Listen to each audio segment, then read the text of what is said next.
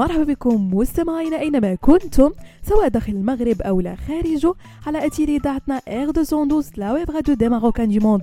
أول إذاعة في الويب موجهة خصيصا لمغاربة العالم.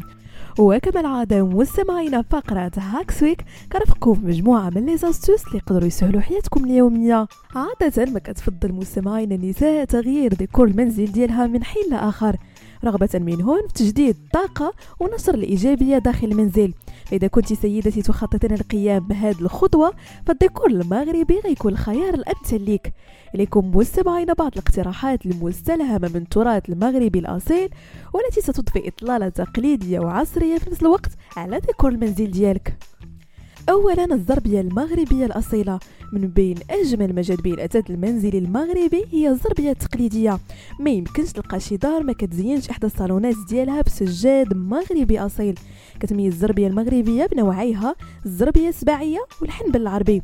إذا كنتي باغا تبدلي ديكور الصالون ديالك من الأفضل اختيار زربية تتناسب مع لون الاثاث وإذا كنتي باغا الزربية اللي كتماشى مع جميع أنواع الاثاث فالزربية المغربية الحمراء هي الاختيار الأفضل في هذه الحالة.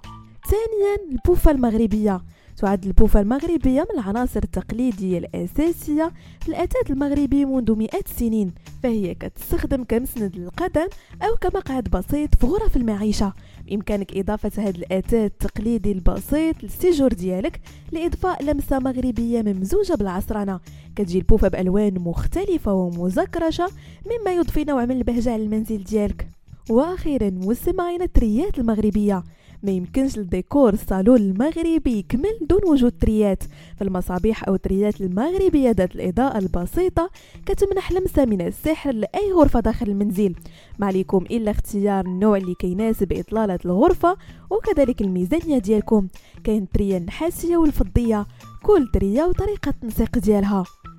بهذا مستمعينا كنكون وصلنا لنهاية فقرة Hacks Week نضرب لكم موعد لا سيمين بروجين كامل على تيلي تاعتنا R212 la web radio des Marocains du monde.